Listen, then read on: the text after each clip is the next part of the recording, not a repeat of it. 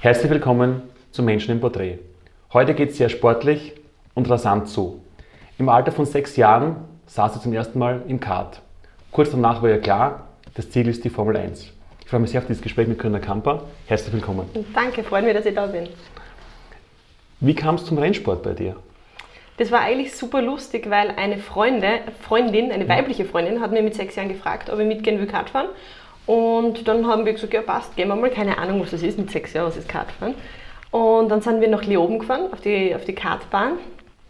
Und es hat mir so unheimlich viel Spaß gemacht, dass ich am Abend heimgekommen bin. Und man muss sagen, mein Papa hat kein einziges Rennen versäumt oder keinen einzigen Trainingstag, aber beim ersten Mal war er nicht dabei. und dann ich zum, bin ich am Abend heimgekommen und gesagt, Papa, lass uns wieder Kartfahren gehen. Und dann hat das so den Werdegang genommen und dann bin ich wirklich im Zeltweg regelmäßig Leitkart fahren gegangen und wirklich so kleine Kartrennen gefahren. Damals warst du sechs Jahre alt. Genau, ja. War cool. Ja, ist, ein, ist glaube ich, ein sehr interessanter Einstieg mit sechs Jahren in so eine Richtung von Sportart. In so jungen Jahren jetzt mit dem Rennsport beginnen, was waren da die anfänglichen Herausforderungen für dich auf dem Weg?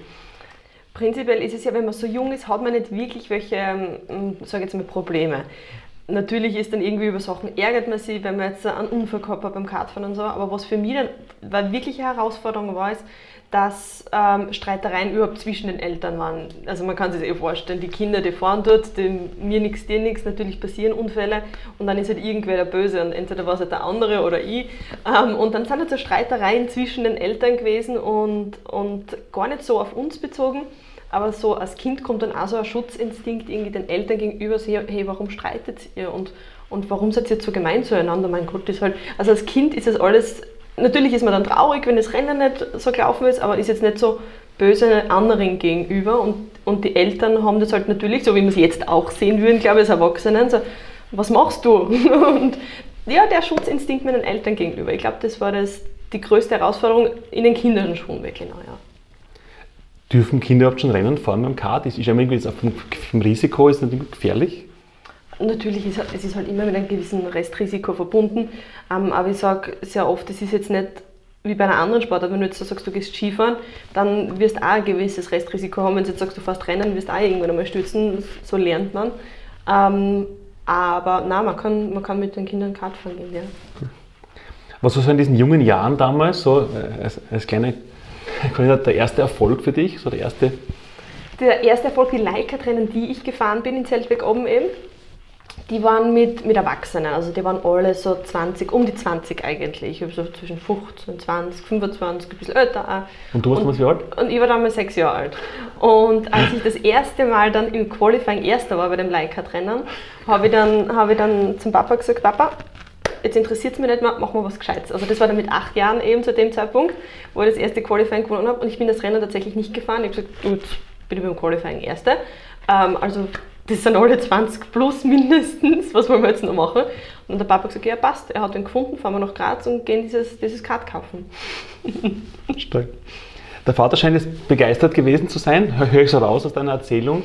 Ähm, aber so generell, als du da als Kind gesagt hast, okay, ich möchte jetzt Rennsportlerin werden, mhm. wie hat damals dein Umfeld reagiert? Ich glaube, also die meisten haben es generell ja nicht verstanden. Wenn du jetzt ein 6-, 7-, 8-jähriges überhaupt Mädchen hernimmst, was ist Kartfahren, was macht man da, wie schaut das aus? Und es war jetzt nicht damals ja noch nicht so, dass man die Handys gehabt und Fotos herzeigen hat können. Also so von Freunden her war halt einfach, ja, die Corinna macht irgendwas komisches, utopisches, aber jetzt nicht irgendwie negativ beducht. Für meine Eltern, ähm, der Papa war natürlich total begeistert, also richtig motorsportaffin. Die Mama war auch immer motorsportaffin. Ähm, aber natürlich warum fährt die Tochter in, in, einem, in einem motorgetriebenen Fahrzeug da im, mehr oder weniger im Kreis?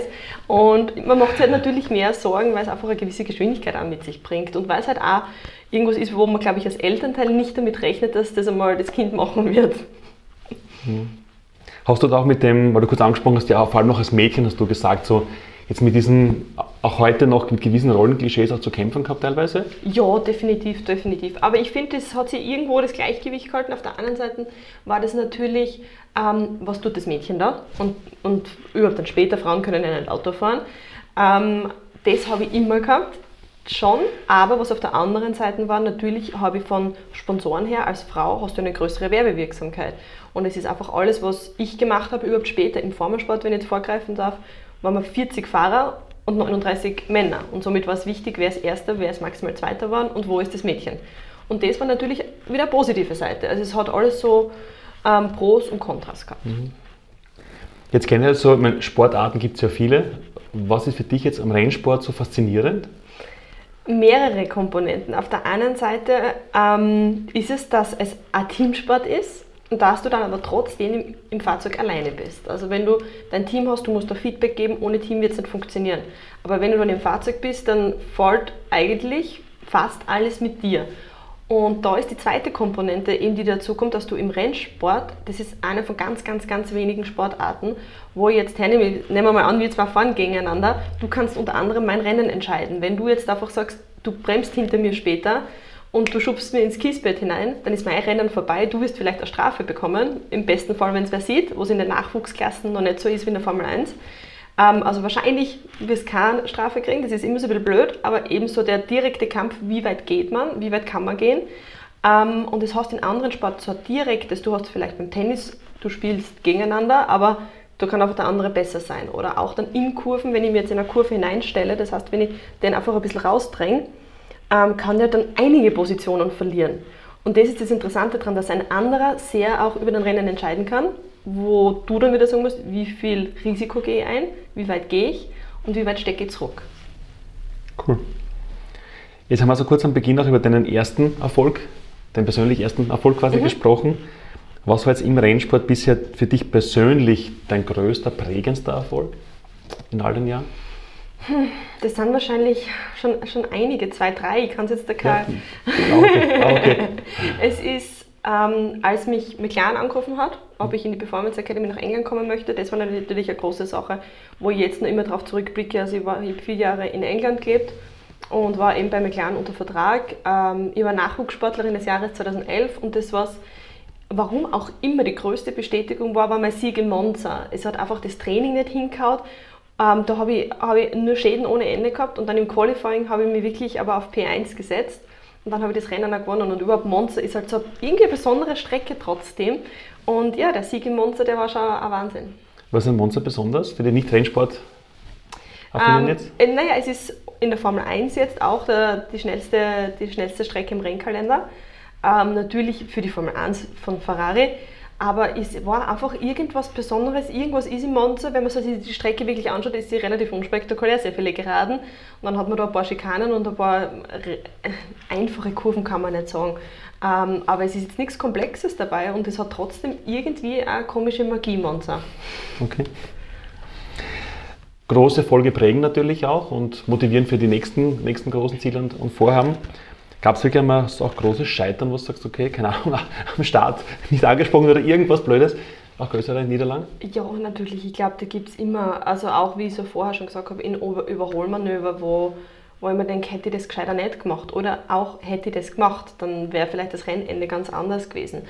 Ähm, vielleicht jetzt nicht nur mein Misserfolg, sondern auch immer technisches Scheitern. Das war dann am Red Bull Ring, war ewig weit in Führung und dann ist mir der Simmerring gebrochen oder gerissen und ist jetzt wurscht, was es ist, ist es ein technischer Defekt.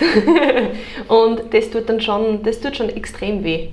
Also wenn überhaupt so ähm, äußere Sachen über dein Rennende entscheiden, ist ein ganz anderer Schmerz, als wenn ich weiß, ich habe einen Fehler gemacht. Man geht einfach ganz anders damit um. Wenn jetzt äußere Sachen sind, ist es sehr frustrierend, weil man sich denkt, ich wäre ja gut gewesen und ich hätte ein gutes Rennergebnis gehabt aber ist halt so. Mit dem kann man, oder kann ich glaube ich ein bisschen besser umgehen, als wenn man selber einen Fehler macht, weil eben, so wie du sagst, irgendwie der Start ein bisschen verpatzt war, irgendein Überholmanöver, irgendein Unfall, weil man denkt, okay, das wäre jetzt echt nicht notwendig gewesen. Aber so lernt man auch. Also es ist jetzt nie so, dass ich sage, ähm, ich, ich, bin jetzt da, wo ich bin, weil ich die Fehler gemacht habe. Und ich glaube, das ist auch ganz wichtig. Das heißt, du gehst mit diesem Scheitern dann in dem Moment, wo du quasi wirklich sagst, okay, Scheibe, jetzt, jetzt habe ich was verbocktes, hart, weiß ich jetzt. Mhm. Wie gehst du dann mental damit um? In, in dem Moment sehr schlecht. also das heißt? Ich, glaube. Fluchen, Zetern oder? Ähm, sehr viel Fluchen. Okay. Sehr, sehr viel Fluchen. Okay. Ähm, das ich, das ist, ich glaube, deshalb bin ich jetzt einmal darauf angesprochen worden, dass ich sehr viel fluche. Ähm, ich meine, ich habe einmal gelesen, dass sowieso sehr intelligente Menschen viel fluchen, also nimm das gerne mal so hin. ähm, Es ist aber auch schon durch den Rennsport so, dass der halt so männerdominiert ist, hast du halt nie die feine Art, irgendwie da mit jemandem umzugehen. Dass du halt, ich habe das jetzt wieder gemerkt, wir waren jetzt wieder Kartfahren, also wirklich Rennkart fahren und wie miteinander gesprochen wird. Und das war für mich so typisch. Und irgendwann habe ich gedacht, jetzt ist mir klar, warum ich so eine Redensart habe. Wenn man das einfach mit sechs Jahren in einer männerdominierten Welt ist, wo es wirklich immer auf Wettkampf und Kampf aus ist, dann ja, drückt man sich nicht mehr so auf die feine Art aus, ich. Also quasi im ersten Moment einmal fluchen und zetern quasi, aber dann, wie gehst du dann für dich mit solchen Niederlagen oder solchen Herausforderungen um, wenn du immer sagst, okay, jetzt, jetzt habe ich was verpatzt, verbockt, wie auch immer jetzt, und ich selbst habe es quasi mhm. vergeigt, wie gehst du dann nach dem Fluchen Nach dem Fluchen um? weiß ich, dass es jetzt nichts mehr bringt. Ich finde, man sollte sich ärgern und man sollte mal alle Emotionen rauslassen, egal welche das sind, weil sonst waren wir alle miteinander nicht menschlich. Ähm, aber es ist dann schon so, dass ich mir denke, was, was bringt es mir jetzt noch? Also es macht jetzt nur mehr höchstens die Stimmung mies und alle sind enttäuscht, dass es so war. Aber man muss, finde ich, und nicht sollte, sondern man muss aus jeder Situation was rausholen. Und aus jeder Situation sehen, was kann ich das nächste Mal besser machen, beziehungsweise auch zu sehen, wo war der Fehler und ja, wie kann man dem das nächste Mal umgehen. Weil das ist das Einzige, was es bringt. Dass wir uns ärgern, ich glaube, das gehört für alle dazu. Sollte man auch. Du hast es vorher kurz erwähnt, so ein Nebensatz, ja, auch vor allem bei den Geschwindigkeiten. Jetzt frage ich als, als Laie, welche Geschwindigkeiten hast du da so quasi, wenn du wirklich Spitzentempo unterwegs bist? Das Spitzentempo ist gar nicht so das, das Große, was zählt, weil wenn wir jetzt das Spa hernehmen, ähm, also eine super schnelle Strecke wie Monster, da sind wir halt 200, 210, 220, je nachdem. Ähm, das war aber, und ich kann es dir gar nicht punktgenau sagen, weil es nicht entscheidend ist weil die, die lange Gerade überhaupt Spa nach der Eau Rouge, für die, die sich auskennen, das ist eine ewig lange Gerade. Also ich war jetzt vor kurzem erst in Baku und da ist die Gerade auch 2,3 Kilometer lang. Also da hat man schon viel Zeit. Ähm, was interessanter ist, sind die Kurvengeschwindigkeiten. Einfach, dass du sagst, du bewegst dein Fahrzeug mit dem Maximum um die Kurve und das macht man im, im normalen Leben hoffentlich nicht. Ähm, und dass du da wirklich dein Auto an die Grenze bringst und darüber hinaus, weil dann weißt du, wo die Grenze eben ist. Und diese Linie ist sehr, sehr, sehr, sehr, sehr schmal. Und das ist eigentlich das Interessante am Rennsport, mit welcher Geschwindigkeit du dich um die Kurve bewegst. Was sind so für Geschwindigkeiten? Kann man kurz, auch da kann man es leider nichts vorstellen. Mm, es kommt immer darauf an, es kann man so, ungefähr so für den. Es kommt darauf an, wie, wie der Kurvenausgang ist. Das heißt, wenn du jetzt eine sehr enge Kurven hast, wenn wir jetzt Stadtkurse hernehmen, für die, die sich auskennen wie Monte Carlo, Baku, hast du keine Auslaufzone. Du hast dann wirklich gleich neben die Wand. Wenn du so enge Kurven hast, kannst du auch nicht so schnell um die Kurve fahren. Wenn du aber jetzt sagst, du hast eine lange Gerade, so eine enge Kurve, dann bremst du Vollgas an und wirst mit einer relativ hohen Geschwindigkeit so schnell wie es geht. Ähm, das ist ganz verschieden. Es liegt zwischen, ich kann es jetzt nicht einmal dingfest machen, zwischen 100 und 180 km/h. Das wollte ich ungefähr, okay. und, und Spitzengeschwindigkeiten so quasi um die 200 aufwärts. So irgendwas, okay. genau. Wenn du jetzt mit solchen Geschwindigkeiten egal ob gerade oder auch in einer Kurve, wo du wirklich sagst, die Linie ist so dünn, auf mhm. der du dich ehrlich bewegst, ähm, unterwegs bist, was geht in diesem Moment in deinem Kopf vor? Das Schöne ist, glaube ich, in jedem, ich sage jetzt mal, Extremsport und, und ist das jetzt auch nur Klettern, dann ist man in dem Moment. Und es ist auf der Geraden ist es eigentlich so, dass man sich immer auf die nächste Kurve vorbereitet. Es ist eigentlich auch so, ähm, und jetzt revidiere ich gerade, was ich äh, gesagt habe, man ist gar nicht in dem Moment, sondern man ist schon bei der nächsten Kurve. Aber man ist halt genau in dieser Blase und da gibt es keinen Platz für irgendwas anderes. Also wenn ich jetzt die eine Kurve vor, bin ich natürlich gedanklich irgendwo bei der Kurve, aber das ist schon so intuitiv, dass du sagst, okay, der Ausgang muss so und so hinhauen, dass die nächste Kurve so und so passt. Und da ist gar kein Platz für irgendwas anderes. Also diverse Formel 1-Fahrer haben schon gesagt, ja, ich überlege dann, was ich morgen einkaufen muss und wann mein Flug heimgeht und so weiter. Muss ich sagen, ab und zu, wenn du schon sehr, sehr viele Runden gefahren bist bei der Formel 1, da sind die Trainings ja begrenzt. Das haben wir in den Nachwuchssportklassen ja noch, noch mehr mh, mm, Zeit auf der Rennstrecke. Da kann schon zwischenzeitlich sein, dass du denkst, wann ist denn heute eigentlich Trainingsende? Ich glaube 18 Uhr. Aber das sind halt wirklich so kurze Momente. Also es, ich, denke es nicht in so lange. Ja. Wenn du jetzt im Training und im Rennen auf der Strecke mit solchen Geschwindigkeiten unterwegs bist, mhm. wie geht es dir dann oder wie bist du privat auf der Straße unterwegs im normalen Straßenverkehr? Ähm, ist es mental so leicht ab, ab, zu, abtrennbar? Es ist was komplett anderes. Es ist immer, wenn ich dann nach dem, nach dem Testtag ins Auto einsteige, denke ich mir, das geht schön langsam. Also das ist es schon, man hat schon so ein, ein, anderes Gefühl, um sich zu denken, wow, also Ich habe gedacht, das Auto geht schneller. Aber es ist nie so, ich fahre nie Top-Geschwindigkeiten auf der Autobahn oder so. Erstens einmal, weil wenn es ein Radar gibt, fahre ich sicher rein. Und somit habe ich gesagt, passt, ich fahre einfach ähm, die, die Geschwindigkeit angepasst weil es mir nicht wert ist, erstens einmal. Und zweitens, es ist meiner Meinung nach einfach zu gefährlich, dass man sagt, man fährt jetzt da irgendwie schnell auf der Autobahn und es bringt nicht wirklich was. Es ist, ähm, was mir Beifahrer sagen, ist, dass ich sehr spät bremse, wenn wir in der Stadt zum Beispiel unterwegs sind, also zu äh, Kurven hin. Ja, man muss trotzdem irgendwo abbiegen, also dass ich da sehr spät bremse, beziehungsweise dass ich sehr schnelle Kurvengeschwindigkeit habe. Also das habe ich schon ein paar Mal gehört, wo dann ein anderer gesagt hat, siehst, ich würde jetzt bremsen. Oder jetzt spätestens jetzt. also wirklich in dieser Zeit da so, warum? Aber da habe ich kein negatives Feedback. Nur meistens ist es so, dass wirklich alle anderen fahren möchten, weil ich auf der Autobahn nicht schnell fahre. Was für Auto fährst du privat? Momentan fahre ich einen Mazda 3. Okay.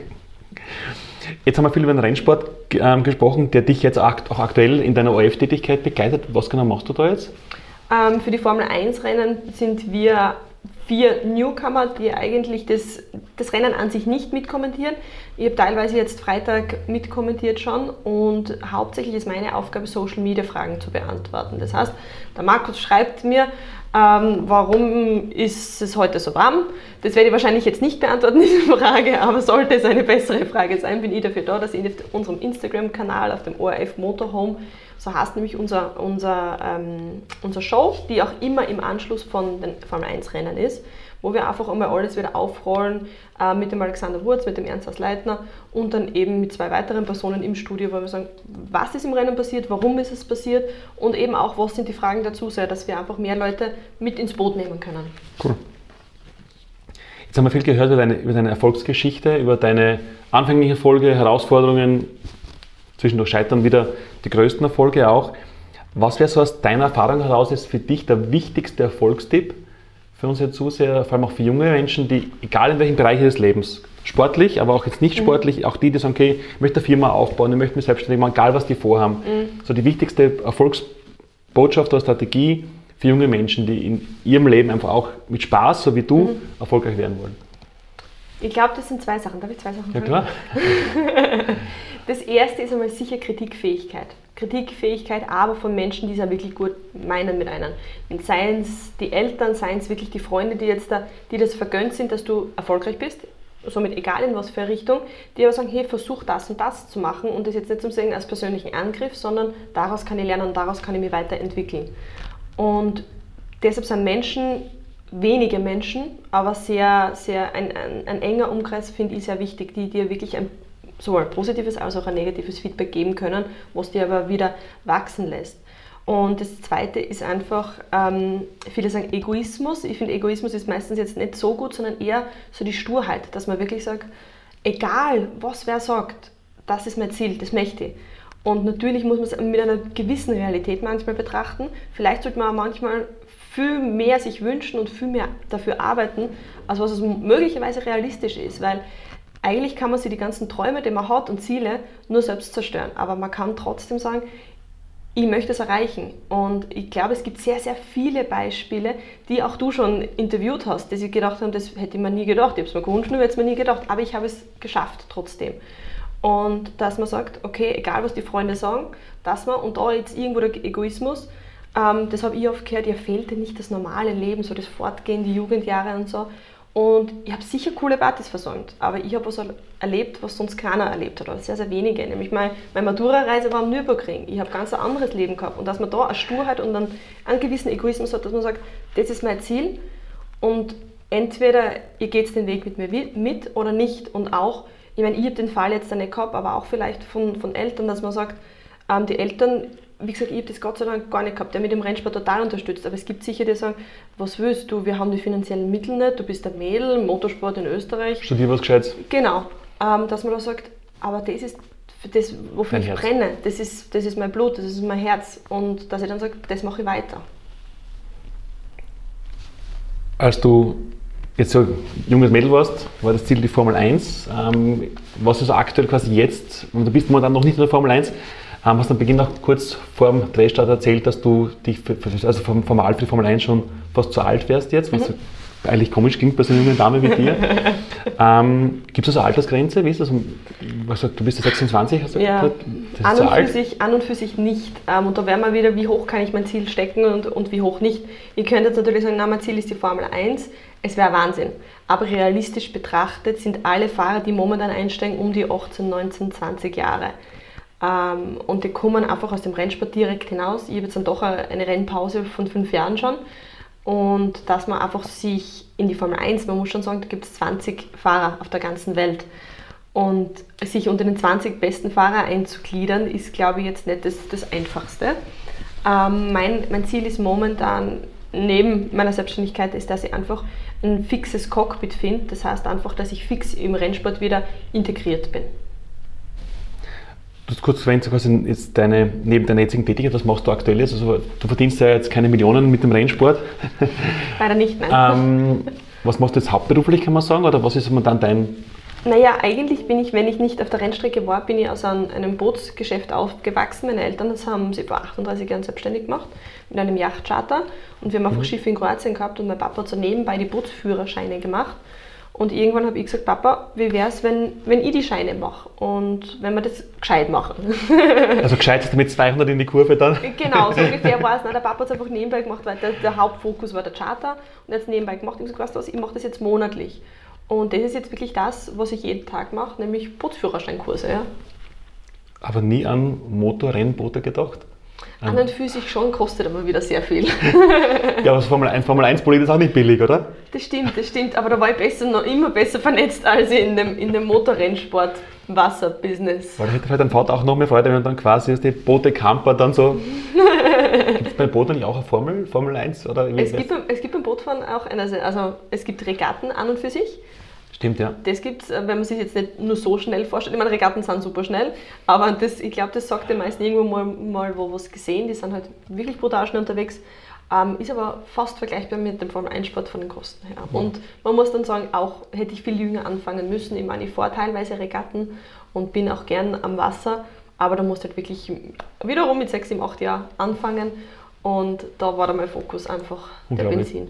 Mhm bei all diesen Erfolgen, bei den Dingen, die du tust, gemacht hast und schon erreicht hast, was sind so deine nächsten Projekte, deine nächsten Ziele jetzt?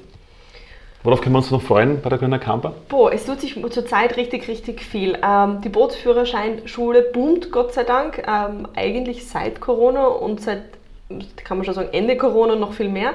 Also die, die Bootsführerscheinschule hält mich auf Trab und macht mir richtig viel Spaß. Ähm, ein paar Mal bin ich noch im ORF. Abge, abge, weiß ich jetzt nicht, wann das ausgestrahlt wird. Vielleicht war ich dann zu dem Zeitpunkt schon ein paar Mal. Also es ist noch ähm, einige Male unterwegs. Es ist jetzt dann bald der große Preis von Österreich. Da bin ich dann am Red Bull Ring. Und ja, früher oder später sollte man mich, ist momentan der Plan, wieder im Rennsport sehen. Mit sechs Jahren zum ersten Mal Cockpit gesessen, jetzt bist du 26. Mhm. Was ist so quasi, ähm, was sind für dich so die wichtigsten Erkenntnisse aus dieser Zeit jetzt im Rennsport? Oder einfach im Sport generell? Ich glaube, da kann man nur darauf drauf zurückgreifen, wieder stur sein, seinen Weg gehen und ähm, was mich sehr geprägt hat, das habe ich familiär mitbekommen und natürlich dann auch, wenn man in dem Motorsport gefangen ist, ähm, es fällt dir nichts in den Schoß. Das war auch eine meiner größten Lehren, warum ich mit dem Motorsport aufgehört habe.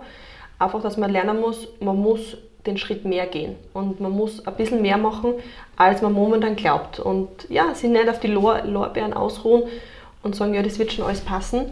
Und wie gesagt, das habe ich leider schon gelernt, dass ich sage, das war damals ein Schritt zu wenig und man muss ja, noch einen Schritt weitergehen und noch mehr tun. Das heißt, es ist immer so, bis ich schafft, dass alle sagen, man muss immer so viel tun und das stimmt ja gar nicht und es kann auch sein, dass man einfach eine gute Idee hat und Glück hat.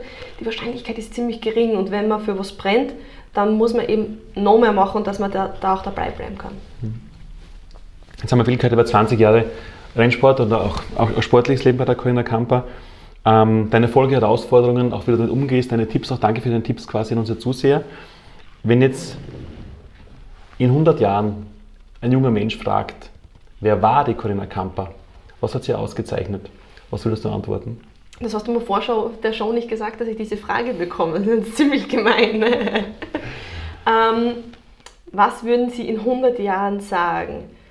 Wer, wer, du warst und was dich so ausgezeichnet hat. Was mich, glaube ich, sicher auszeichnet, ist meine Sturheit in, in jede Richtung. Also wenn ich mir was in den Kopf setze, dann mache ich das. Ähm, ich glaube, ich kann, oder ich, ich, ich, bin ein brutaler Perfektionist, was dann immer ein Vorteil ist, aber ich empfange jede Chance mit offenen Armen und wenn ich sie annehme, dann mache ich sie zu 100 Prozent.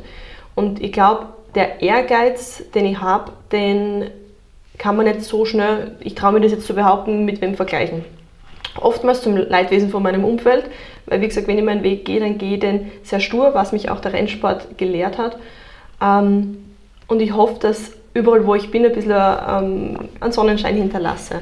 Weil das Leben ist doch dann irgendwie Kritik genug und, und jeder geht dann teilweise mit einem sehr traurigen Gesicht durch die Welt, weil alle sehr gestresst sind. Und ich versuche eigentlich so ein bisschen ähm, ein positives Flair zu hinterlassen, überall, wo ich war. Das ist mir sehr wichtig.